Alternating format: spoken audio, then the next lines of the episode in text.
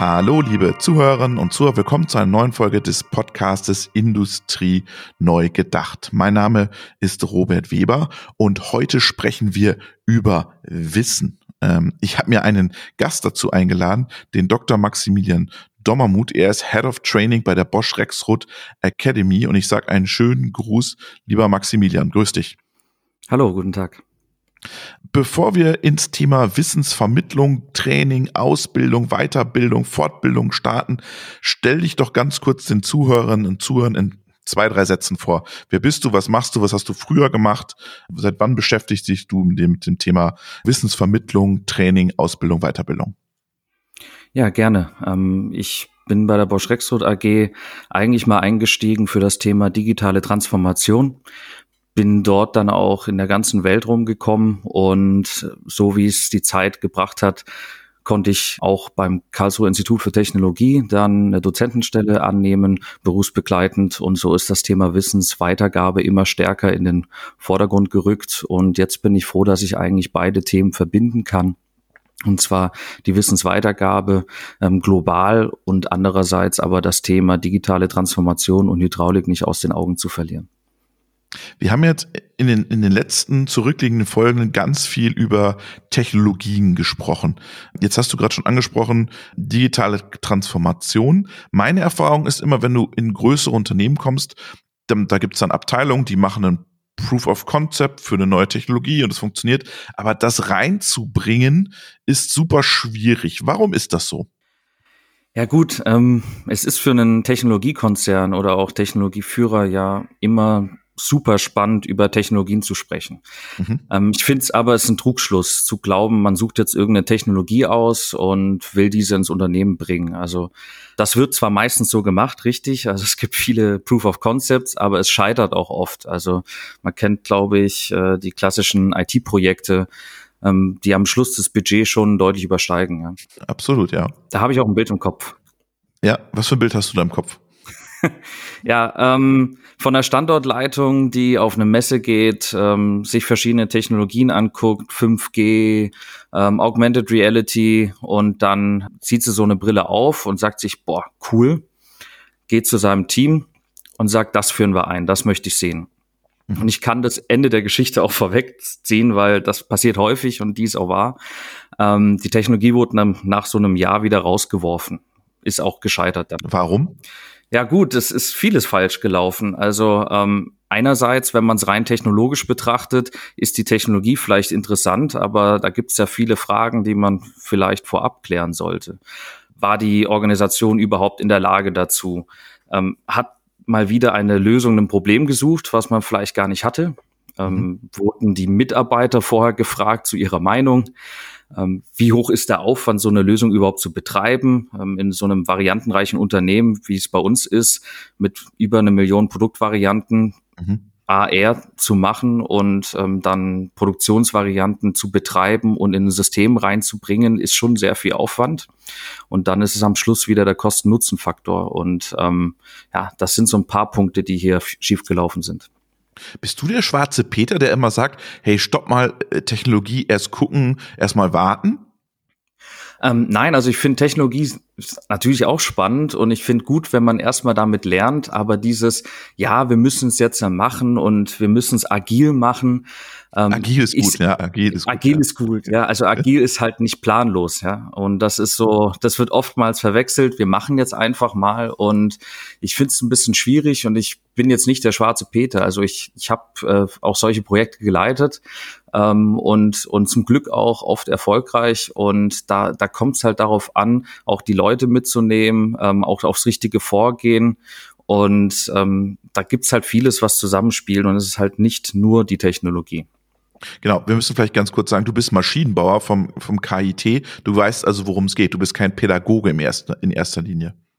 Genau, richtig. Die Wissensvermittlung ist eher ein Hobby gewesen und mhm. ähm, jetzt Beruf. Mhm.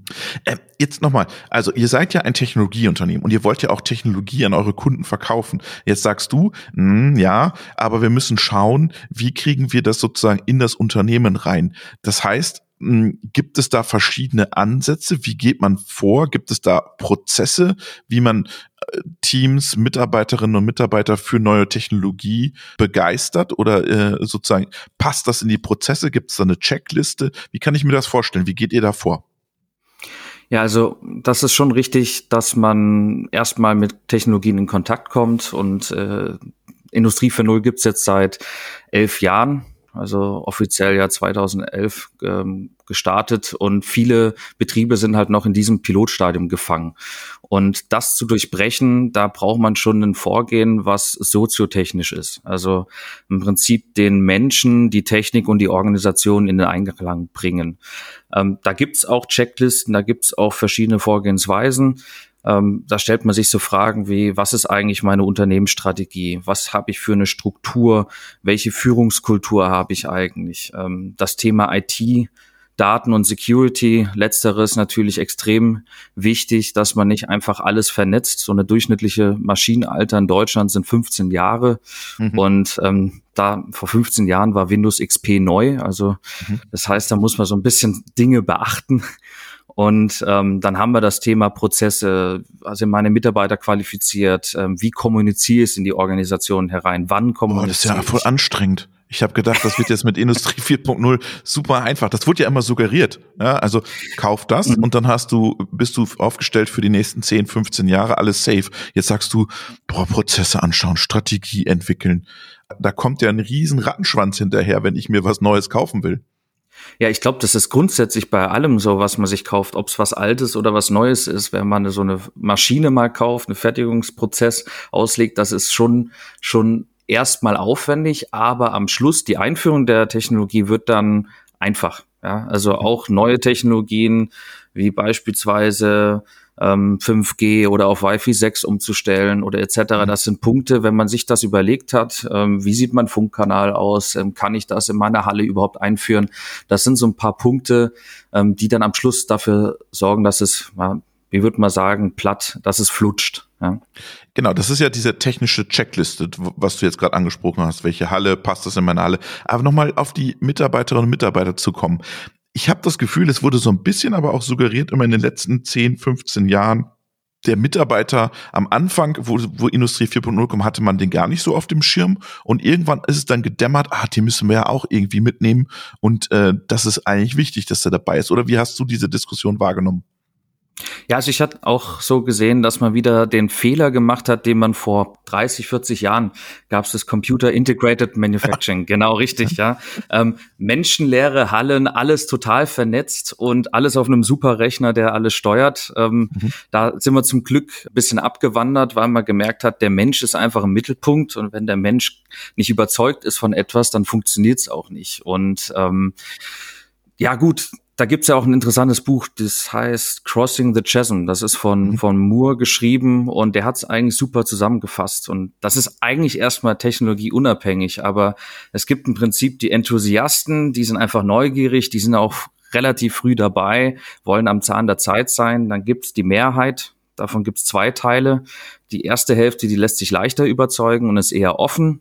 Und die letzte sind eher die Skeptiker, die warten, dass es wirklich auch funktioniert. Und dann mhm. bleiben halt noch die Pessimisten übrig. Und ja, da reicht auch einer, schlechte Stimmung zu machen, das ist korrekt, aber die sind natürlich dann deutlich schwerer zu überzeugen. Aber das gilt grundsätzlich überall, also nicht nur bei Technologien, die man einführt. Ja. Mhm. Jetzt erzähl mal, wie geht ihr vor bei Bosch Rexroth? Was, was macht dein Team und wie begegnet ihr diesen unterschiedlichen Typi, Typen von Menschen? Ja, ich glaube, ähm, was sehr wichtig ist, ist erstmal eine Zukunft aufzuzeigen, dass man auch ähm, Rollen mitgestaltet, kreiert. Es gibt ja auch viele neue ähm, Ausbildungsberufe, aber auch neue Berufe, die entstehen. Und beispielsweise in Indien, da suchen die Menschen nach einem Job, den sie die nächsten zehn Jahre machen wollen, gar nicht so stark nach dem Content, der dahinter steckt. Das heißt, wir müssen einerseits natürlich den Markt mit ähm, gestalten und schauen, in welche Rollen müssen wie aufgestellt sein. Was heißt den Content? Das verstehe ich nicht. Was meinst, meinst du damit? In Indien? Ja, was ich damit meine, ist vor allem, es ist nicht so wichtig, ob das jetzt ein Programmierer ist für Software A oder Programmierer ah. für Software B, sondern es ist entscheidend, womit habe ich langfristig mehr Erfolg und womit mache ich mehr Geld. Ja. Das sind schon so wesentliche Treiber und diese Rollen müssen ja irgendwie befähigt werden oder diese Berufsbilder. Was wir vor allem machen, ist ähm, verschiedene Weiterbildungsprogramme anzubieten, aber auch äh, Technologien, Trainingssysteme, ähm, wo man genau diese Kompetenzen entwickeln kann. Und intern natürlich gerne in Qualifizierungsoffensiven, weil dafür sorgt man auch dafür, dass Mitarbeiter nicht überfordert werden. Weil Wissen ist eigentlich Macht und Wissen ist auch die Power, etwas umzusetzen. Also Macht im Sinne vom Englischen. Power, mhm. nämlich etwas mhm. umsetzen zu können. Und ähm, gleichzeitig nach extern ist das einfach so bereichernd, gerade ähm, für, für das Land. Äh, auch äh, wenn man ein bisschen Patriot ist, wird man sagen, es ist super für Deutschland, wenn wir einfach eine gute Aus- und Weiterbildung haben mhm. und ähm, gute qualifizierte Mitarbeiterinnen und Mitarbeiter, die einfach das Unternehmen und das Land nach vorne bringen. Das, das finde ich total spannend, was du sagst. Wir, wir, wir sagen ja immer, wenn wir über zum Beispiel über AI oder Machine Learning sprechen, dann sagen wir immer, ja, ja, die Amerikaner und die sind da schon weiter als wir, aber wir haben ja dieses berühmte Domänenwissen. Wir wissen, was los ist. Glaubst du, dass das uns über die Zeit rettet, dieses Domänenwissen? Ich bin da sehr skeptisch, weil immer mehr, jetzt gehen die Babyboomer aus den Unternehmen raus. Ähm, wie fangen wir dieses Domänenwissen ein? Wie bleibt dieses Domänenwissen in der Domäne, in dem Unternehmen? Ja, also das ist wirklich eine große Herausforderung. Und ähm, wenn man sich so verschiedene Länder anguckt und Regionen, ähm, ist das auch unterschiedlich. Und ähm, ich würde sagen, man muss da schon offen sein in dem Thema Dokumentation. Und jetzt kommen wir wieder zu dem nervigen uh, Part. Uh, uh. nein, ich muss Prozesse aufschreiben und nein, ich muss Wissen dokumentieren. Aber es ist letztendlich schon so, dass wir ja gerade mit der IT die Chance haben, Wissen in unsere Systeme zu bekommen. Und das ist genial. Also, dass ich nicht mehr fünfmal rumtelefonieren muss und nachfragen muss. Ähm, es gibt dann vielleicht diese fünf Personen gar nicht mehr, die das schon seit 30 Jahren machen. Mhm. Und dann muss ich mir ja irgendwie weiterhelfen können. Aber es ist schon richtig, so eine Domänenwissen ähm, wird natürlich auch stärker in so eine IT wandern, aber jeder, der mit IT-Projekten zu tun hatte, merkt, es gibt einfach zwei verschiedene Rollen. Der, der den Prozess und weiß, was so passieren muss, der sich da besser auskennt und denjenigen, der eher der Umsetzer ist und der die IT-Architektur gestaltet. Ich glaube, diese Rollen wird es auch in Zukunft geben. Mhm. Jetzt hast du gerade angesprochen, ihr investiert viel Geld in das Thema Aus- und Weiterbildung, Fortbildung, Wissensvermittlung, Empowerment of Knowledge oder würde ich es mal formulieren. Ähm, mhm. Äh, wie kommt es bei den Mitarbeitern und Mitarbeiterinnen und Mitarbeitern an? Ist das ein Thema, wo die sagen, jawohl, bin ich voll dabei? Es gibt ja immer dieses, diese Sonntagsreden, lebenslanges Lernen ne, was irgendwie keiner hören kann, weil dieser jetzt denkt, ich muss erstmal meinen Alltag hier auf die Kette bringen und jetzt muss ich noch lebenslanges lernen. Wie wird das angenommen bei euch? Eigentlich sehr positiv. Also ich glaube, gerade diese, die Leute, die es dann auch umsetzen müssen, ja, die, mhm. die brauchen es einfach. Und das hilft ihnen bei der täglichen Arbeit. Und die sind dann auch wirklich begeistert davon. Und klar, es gibt natürlich auch wieder, wenn wir bei der zweiten Hälfte waren, eher den Pessimisten oder den Skeptikern, die die müssen es einfach erleben können und die müssen dafür vielleicht auch freigestellt werden. Also mhm. so ein monatliches Kontingent kriegen für die Weiterbildung. Hey, du, du kannst bis zu drei Stunden im Monat kostenlos dir die Zeit rausnehmen und dich die Kurse angucken oder die Inhalte, die dich weiterbringen. Du kannst entscheiden. Also wie eine Art Google. Ich suche mir, was mir eigentlich ein bisschen schwer fällt und kann das dann machen während meiner Arbeitszeit. Das sind Punkte, die, die dann den, ja, den letzten Pessimisten auch mitnehmen, weil ja gut, also wenn schon umsonst ist, vielleicht, äh, dann, dann nehme ich es auf jeden Fall mit. Ist, ist, ist Alphabet, also Google, ist das euer, ist das das große Vorbild für das ganze Thema?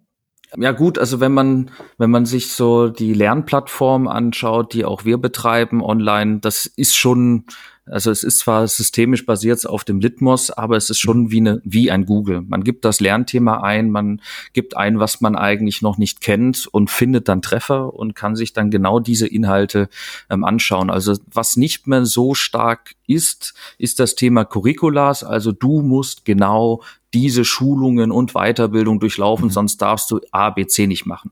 Bei einem Staplerfahrer ist das alles in Ordnung, das, das verstehe ich auch noch, aber so bei dem Industrie 4.0 in Betriebnehmer, ähm, was muss der eigentlich können? Ja, und was fehlt ihm eigentlich an Wissen? Was bringt er denn schon mit?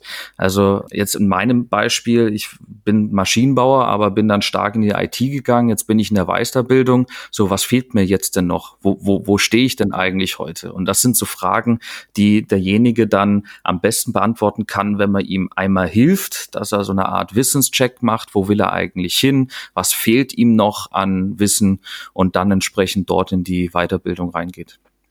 Fangt ihr da was auf, was an den Schulen und Hochschulen nicht gut genug oder weit genug gelehrt wurde? Oder sagt ihr, das ist klar, dass da was Neues kommt? Da müssen wir uns als Unternehmen drauf einstellen. Das können wir nicht erwarten, dass das sozusagen durch staatliche Bildungswege äh, vorgeleistet wird.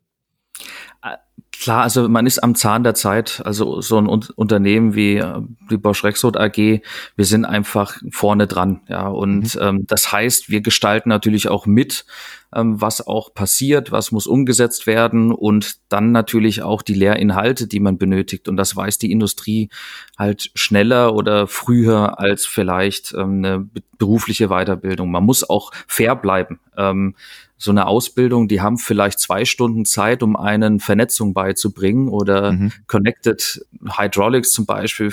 Das, dafür haben die nicht viel Zeit. Und wie kann man in zwei Stunden das Wissen vermitteln? Ja. Andererseits natürlich, ähm, es ist schon schade. Also ich war auch schon in Bundesländern, ich nenne die Namen nicht, wo ähm, Auszubildende waren, die waren Mechatroniker, die habe ich gefragt, habt ihr schon mal Industrie für Null gehört? Und nö, also gar nicht, gar nicht vorhanden. Und das ist halt schon eine Bandbreite und ähm, da muss man dann schon auffangen oft.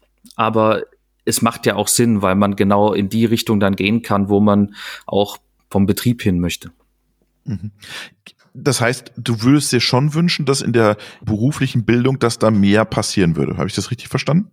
Ja, richtig. Also ähm, Grundwissen sollte jeder haben. Also mhm. jeder sollte ein Kenner sein. Was steckt hinter IT? So eine gewisse Awareness haben. Was passiert, wenn ich einen USB-Stick irgendwo hineinstecke? Was passiert, wenn ich mein Handy lade, nur weil irgendwo eine USB-Schnittstelle ist? Da könnte passieren, dass ein Virus sich ausbreitet, habe ich auch schon live erlebt, der sich dann ähm, auf die gesamte Fertigung ausbreitet und dann steht das Unternehmen plötzlich still und ähm, mhm. weiß es gar nicht. Also es sind Punkte, das jetzt mal negativ behaftet, aber auch andere, was, was kann man eigentlich lösen, welche Probleme stehen dahinter.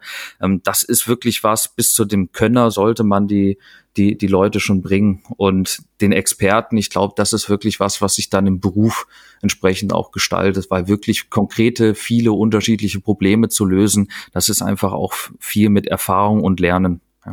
Mhm.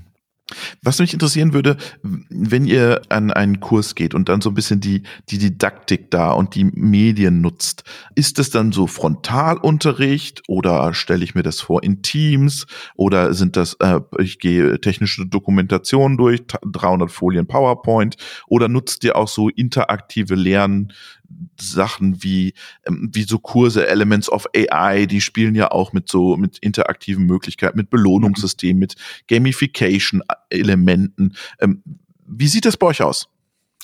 Ähm, hängt von der Zielgruppe ab aber ich beantworte es mal für unterschiedliche Zielgruppen. Ja. Also es gibt beispielsweise die Instandhalter, so einen klassischen Instandhalter, der den ganzen Tag an der Maschine steht, den kann ich nicht vor einen Monitor setzen, der dann einfach da eine Woche sitzt und sich das anschaut. Das wird nicht ja. funktionieren. Auch wenn der ja. so ein so ein Badge dann bekommt mit, ja, du warst schneller als der andere, wird das noch nicht ziehen. Ja, ähm, der ist jemand, der, der muss das, kann auch, da kann man auch Gamification-Ansätze machen. Das machen wir beispielsweise. Wir haben dann eine Anlage und die, die ist total starr verkettet und den gibt man jetzt verschiedene Aufträge in unterschiedlicher Reihenfolge und das wechselt sich und jetzt müssen sie irgendwie schauen, dass die An Anlage produktiv und flexibel mhm. wird. Und mhm.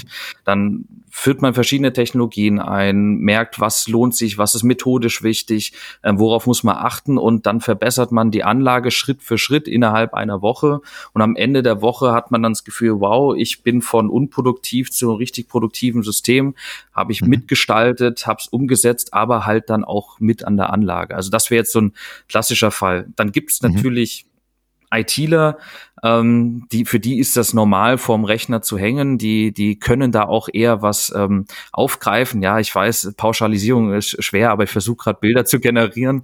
Ähm, und für die ist es vielleicht sogar super spannend, sowohl Ort als auch Zeit unabhängig zu lernen. Also zu sagen, ich setze mich morgen Abend noch mal eine Stunde hin.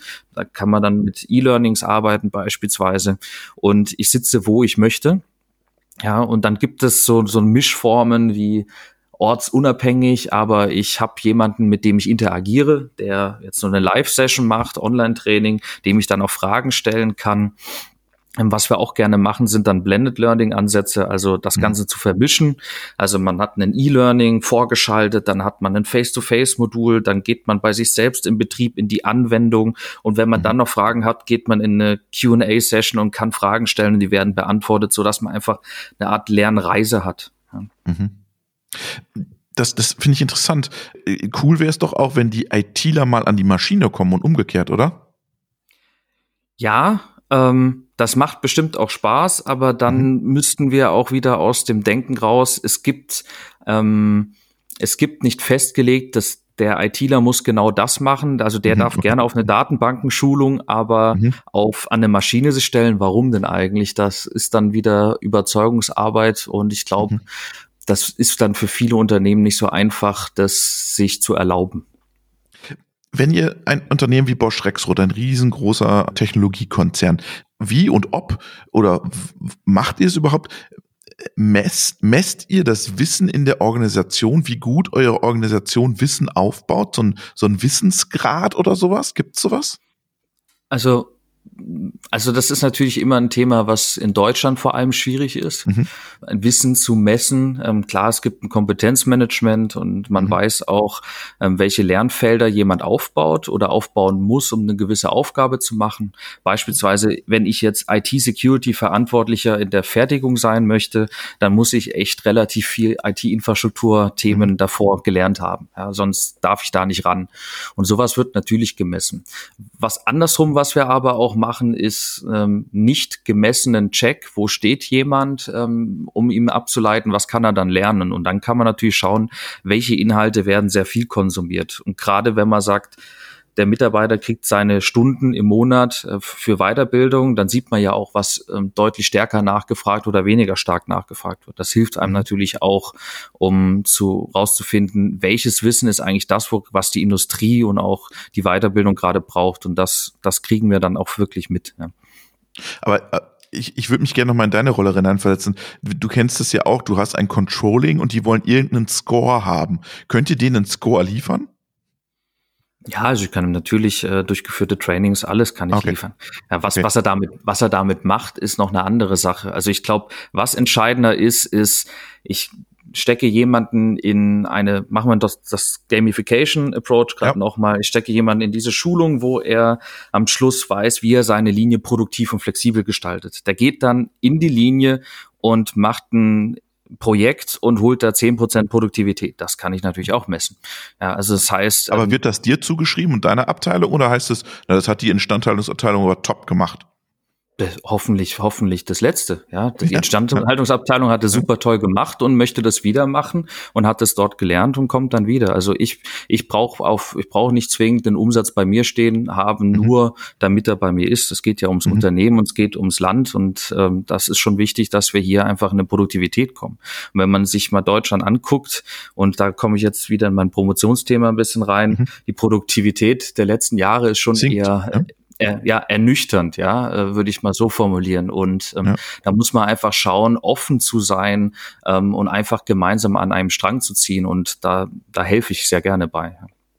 Verkomplizieren wir vieles in den, in den Prozessen in den Unternehmen heute?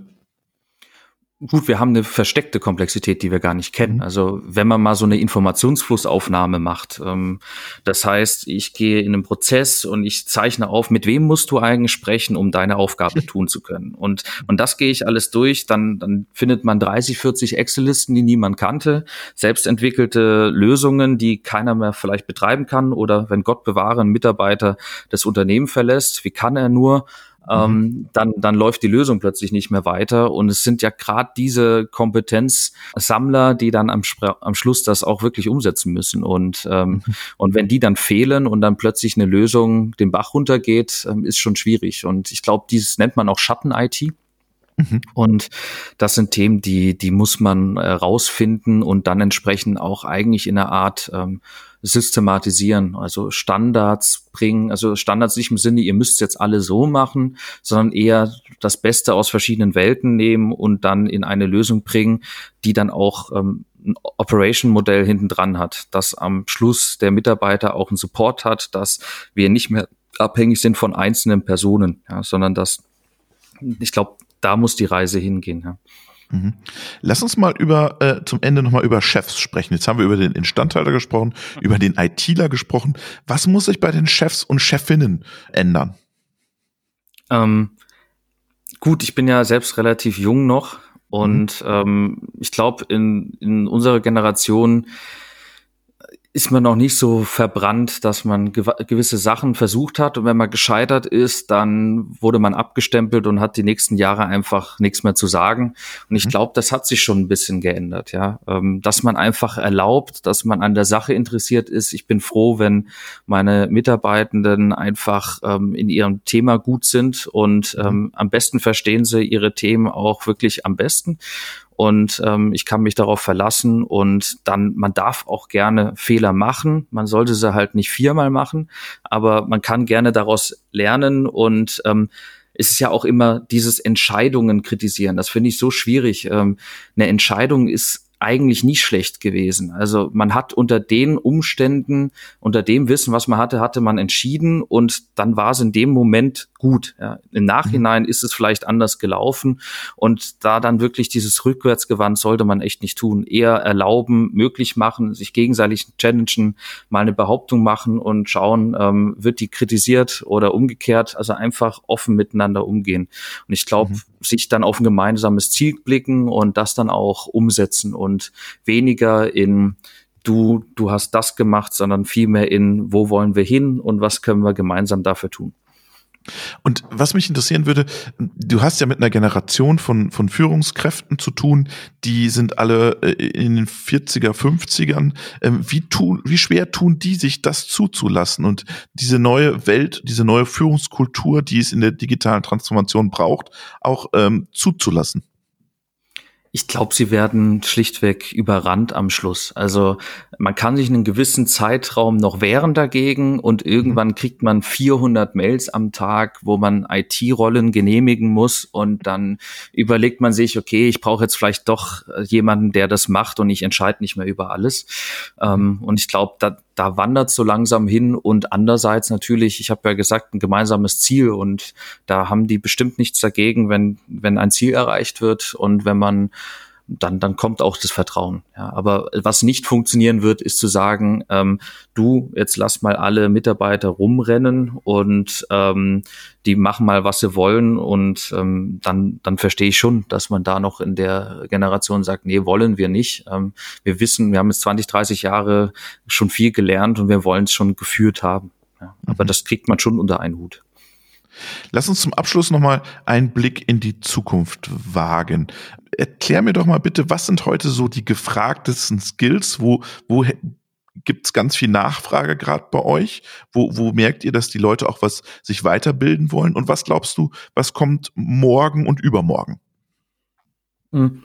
Das, das lernen wir gerade extrem am Thema Hydraulik beispielsweise, mhm. dass wir diese Basisthemen, die kriegen wir natürlich grundsätzlich nachgefragt, aber was immer mehr steigt, ist dieses individuelle, ich habe ein Problem in meinem Unternehmen und ich möchte es lösen und befähige mich bitte dafür. Ja. Mhm. Und äh, ich glaube, dieses Wissen wirklich in die Umsetzung zu bringen, also im Prinzip sicherzustellen, dass man nennen wir es mal Exzellenz erreicht, ähm, dass man wettbewerbsfähig ist. Die Themen, die wachsen schon deutlich mehr und deswegen heute viel Wissen aneignen, zu verstehen, wo man ist. Und bei den neuen Themen wandert es viel mehr dann in die Produktivität, Flexibilität, also wirklich, wie kriege ich es umgesetzt, dass ich einen Benefit raus habe. Jetzt haben wir genug getestet, jetzt können wir auch wirklich Ergebnisse liefern und das kommt schon schon stark die Nachfrage, vor allem ähm, wenn man es auch gut macht. Aber es gibt natürlich auch hier Unterschiede. Großkonzerne sind da heute schon dabei.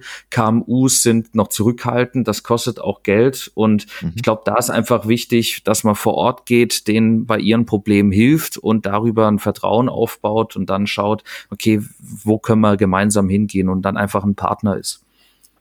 Das ist eine spannende Perspektive, die du da zeichnest, weil eure Kunden haben ja ein vielleicht auch genauso großes digitale Transformationsthema. Seid ihr dann irgendwann in einer nahen, fernen Zukunft auch Berater, ähm, Sparringspartner von denen? Also zumindest bei dem Aspekt ähm, der Weiterbildung und der Qualifizierung sind wir heute schon beratend tätig. Mhm. Also wo stehen wir, ähm, wo steht das Unternehmen, wo möchte es gerne hin und welche Kompetenzen braucht es dann? Das ist ein super wichtiges Feld, weil das ist ja was, was immer ein bisschen zeitversetzt ist. Also wenn ich mich, mich jetzt entscheide, dann brauche ich ein paar ähm, Monate oder wahrscheinlich auch Jahre, um dorthin zu kommen. Und dann sollte man das auch wirklich jetzt schon angehen. Mhm. Maximilian, wir wünschen dir viel Erfolg bei diesem wichtigen Thema Wissen in einer Organisation oder auch in eine kleinere Organisation, eine große Organisation, aber auch in eine kleine Organisation zu bringen. Vielen, vielen Dank für deinen Einblick in eure Arbeit und wir drücken euch die Daumen. Vielen Dank, Robert.